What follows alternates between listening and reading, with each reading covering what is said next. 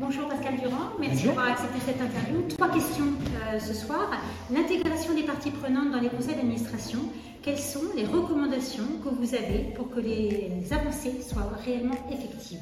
Éclairer les administratrices et les administrateurs sur un certain nombre de sujets qui sont parfois très très techniques. Un plan de transition, un plan climatique, les questions de biodiversité, les questions d'eau, ce sont des questions souvent d'ingénierie. Et donc, il faut qu'on arrive à intégrer dans le processus décisionnaire les euh, expertises qui sont des expertises de parties prenantes. Voilà, donc ça, ça me paraît vraiment absolument essentiel. Très bien, merci.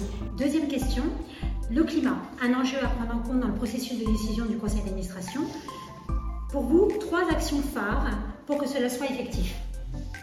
Alors, la première, c'est celle de l'intégration des parties prenantes. Ça, ça me paraît vraiment euh, être très important. Sachant que les parties prenantes, elles doivent être prises sur l'ensemble de la chaîne de valeur.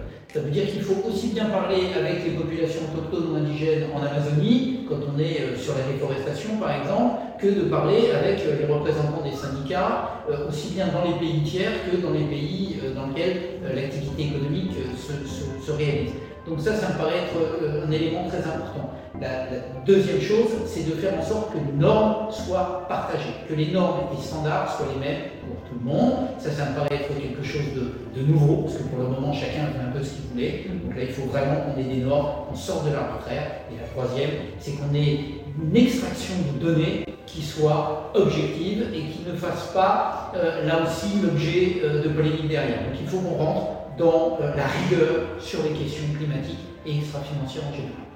Merci. Troisième question. Quels indicateurs, indicateurs pardon, peuvent permettre à un conseil d'administration de mesurer la contribution de l'organisation à une plus grande justice sociale? Alors, ce n'est pas au législateur, je ne veux pas répondre à cette question, non pas pour me défausser, mais tout simplement parce qu'il ne faut pas tout attendre du législateur. Le législateur ne peut pas être à la fois celui qui fixe des objectifs, qui essaye de normer, et puis qui va descendre dans l'activité, dans le business lui-même. C'est-à-dire qu'à un moment, les indicateurs pertinents, ils doivent être débattus entre les parties prenantes dont je parlais précédemment et évidemment l'entreprise. Parce que le secteur du bâtiment, ce n'est pas euh, l'hôtellerie qui elle-même n'est pas euh, l'agriculture.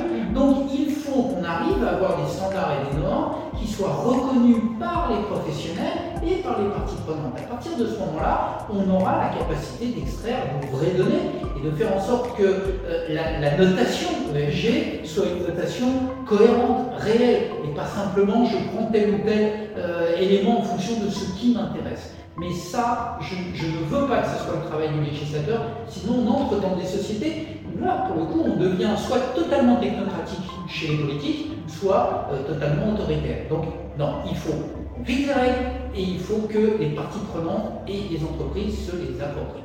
Merci, c'est très clair. Merci beaucoup, Marcel Jean.